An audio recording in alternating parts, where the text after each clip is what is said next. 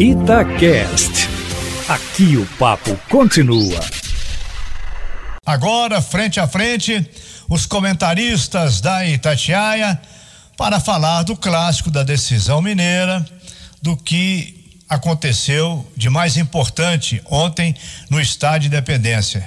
O Atlético jogando essa semana pela Libertadores o América uma semana livre mais uma vez. Boa noite, Léo Figueiredo. Boa noite, Emanuel. Boa noite a todos. Edu Panzi, Júnior Brasil. Vamos dividir aqui, companheiros, entre dois tópicos: o jogo em si e depois o que aconteceu além disso, arbitragem, reclamações. Vamos começar pelo jogo. Eduardo Panzi. Eu ouvia você e o Júnior ontem no comentário e os dois concordaram, e eu posso ser os três aqui porque também endosso. Não tivemos um bom jogo.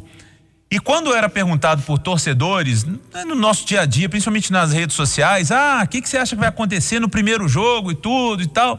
Olha, eu acho que o América vai querer sobreviver a uma segunda partida, porque ele viu o que aconteceu no jogo contra o Cruzeiro, ele já fez uma vantagem, praticamente definiu, o Atlético definiu contra o Tombense no primeiro jogo, e o Galo voltando de uma viagem mais complicada do que o normal, por tudo que aconteceu durante o jogo.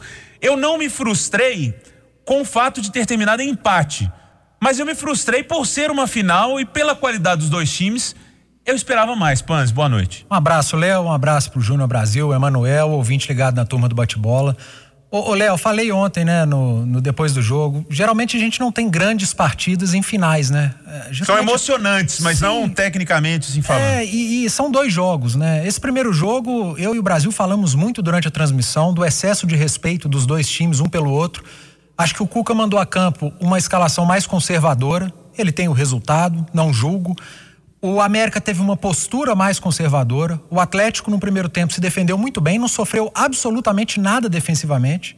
O América já teve um pouquinho mais de problema na defesa, mas teve uma postura que a gente não está acostumado, um América mais retraído. Acho que foi proposital. O Lisca baixou um pouco as linhas para dar dificuldade ao Atlético que nos últimos jogos tem jogado em contra-ataques, tem tido espaço e tem tido facilidade.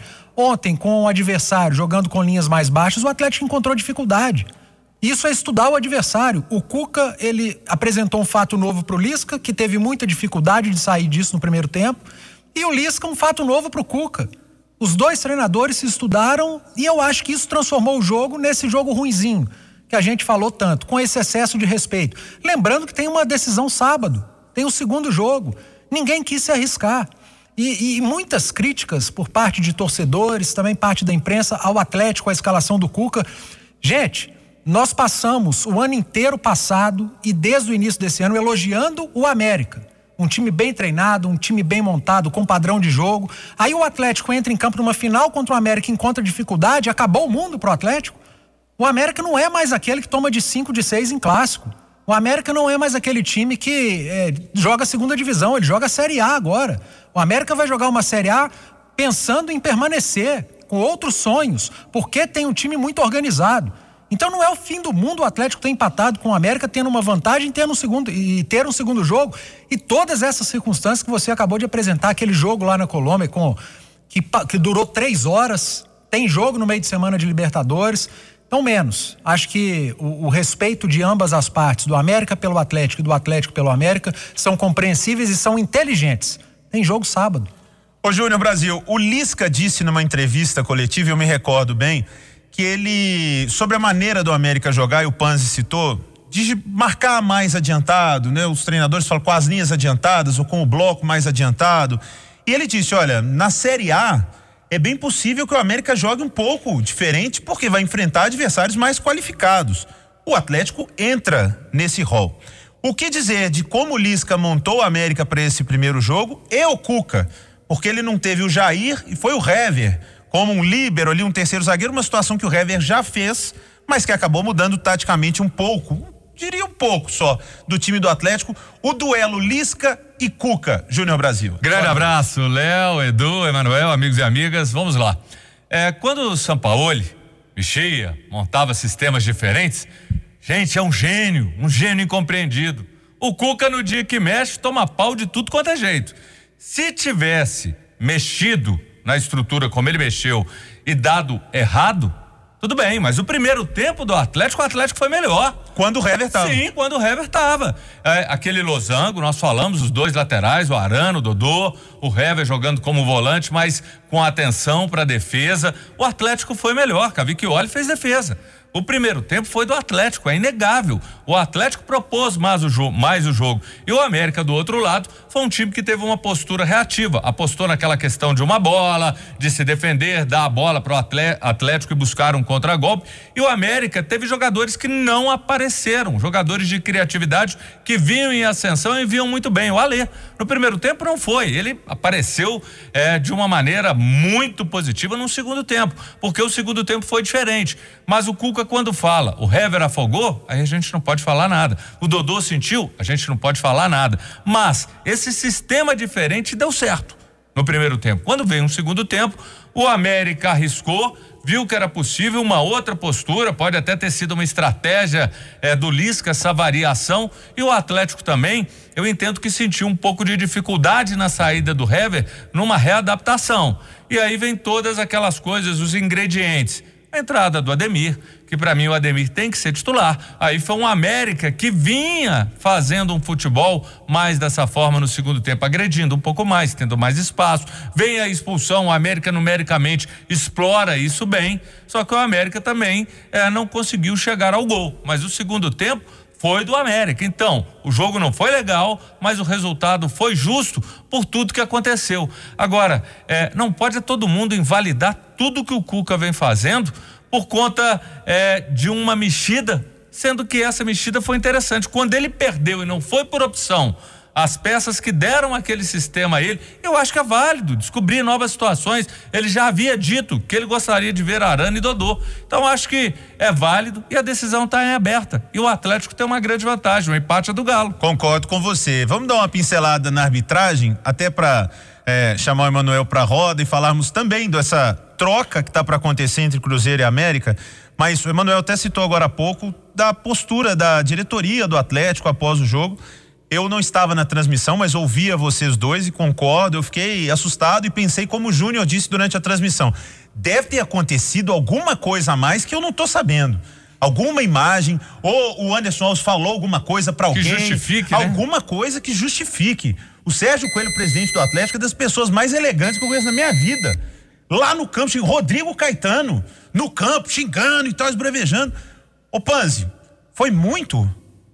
Foi, Léo. Falei ontem na transmissão também, nem vou me alongar aqui. Eu acho que foi muito exagerado o, o final do jogo por parte do Atlético, o pós-jogo por parte do América, transferir responsabilidade para o trio, para o quarteto de arbitragem, para o VAR todas as decisões em lances capitais, para mim, foram acertadas.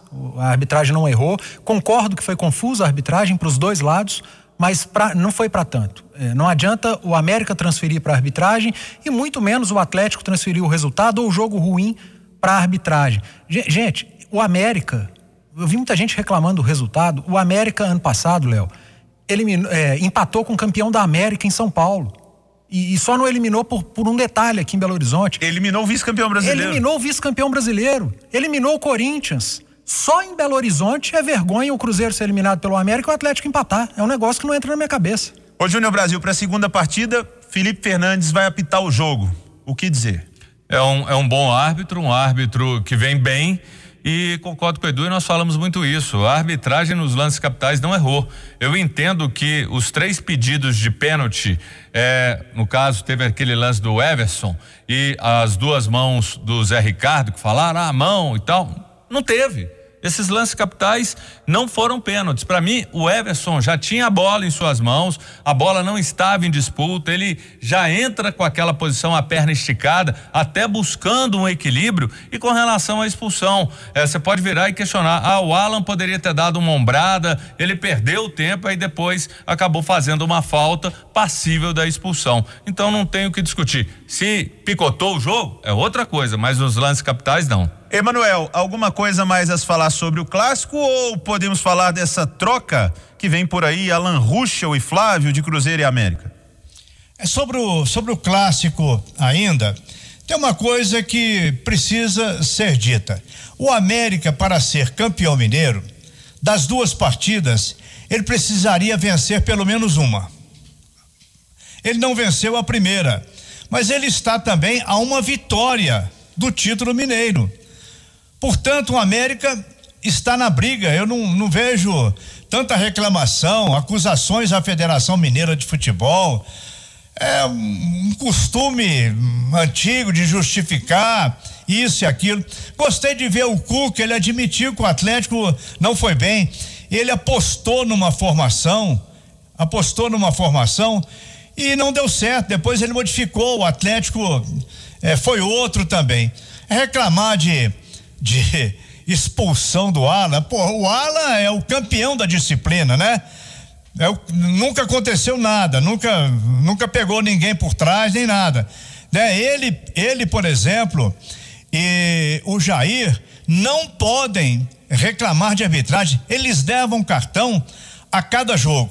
Por isso é que fica para o sábado a decisão, a, a final que o futebol mineiro está fazendo, que foi um campeonato muito bom até aqui e chega de choradeira porque ninguém perdeu o jogo de ontem. Gente, foi empate. São seis horas 49 minutos. Tem uma troca à vista aí do Ruschel sair do Cruzeiro e o Flávio sair do América. Rapidinho, o que, que vocês acham disso? Começo com você, Panzi. Ninguém está se reforçando. São contratações, são jogadores para compor elenco. O Ruschel, nesse momento, é inferior ao João Paulo, vai para o banco, e o Flávio, nesse momento, é inferior ao Adriano, vai para o banco.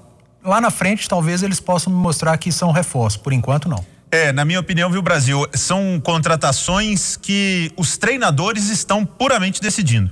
É uma opção do, perdão, é uma opção do Lisca pelo Ruxa, por acreditar nele. Romano trouxe a informação que o Lisca é padrinho de casamento Eles são do amigos, Ruxa, exatamente. Né, se conhecem. E o Felipe Conceição lançou o Flávio.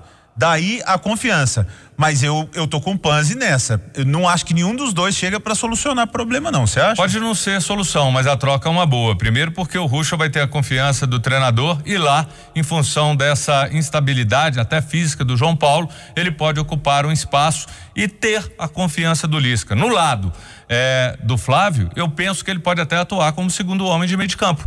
É, o Adriano como primeiro, ele como segundo. Conversava hoje até com o Romano, a gente sobre as características dele, e ele tem uma facilidade de chegar à frente. A diferença é que quando ele até foi titular no América, num período, o Zé Ricardo não estava, ele foi ali como um primeiro volante. Mas ele é um cara que tem facilidade de chegar, ele sabe desenvolver o jogo sem abrir mão da marcação. Então eu entendo que para o Cruzeiro também é uma boa, até porque quando eu olho para o banco e vejo o Neres, eu falo, gente, o Flávio é muito melhor, então eu vejo um negócio bom para os dois lados. O que a gente pode dizer também, Manuel, é que o tempo dirá se vai valer a pena para os dois ou não. Uma última palavra. Como está irritante no futebol esse negócio de ficar recuando bola para o goleiro. Os dois times fizeram isso muito. Às vezes a bola está no ataque do adversário, o atacante recua para o meia, o meia para o volante, o volante para o zagueiro, o zagueiro para o goleiro e recomeça tudo, tudo muito devagar. O Sampaoli gostava muito desse tipo de ação, mas isso empobrece demais o futebol. Bola no ataque, time com falta de coragem para atacar o adversário prefere recuar. Agora o goleiro vai lá e dá um chutão para frente e entrega a bola para o adversário.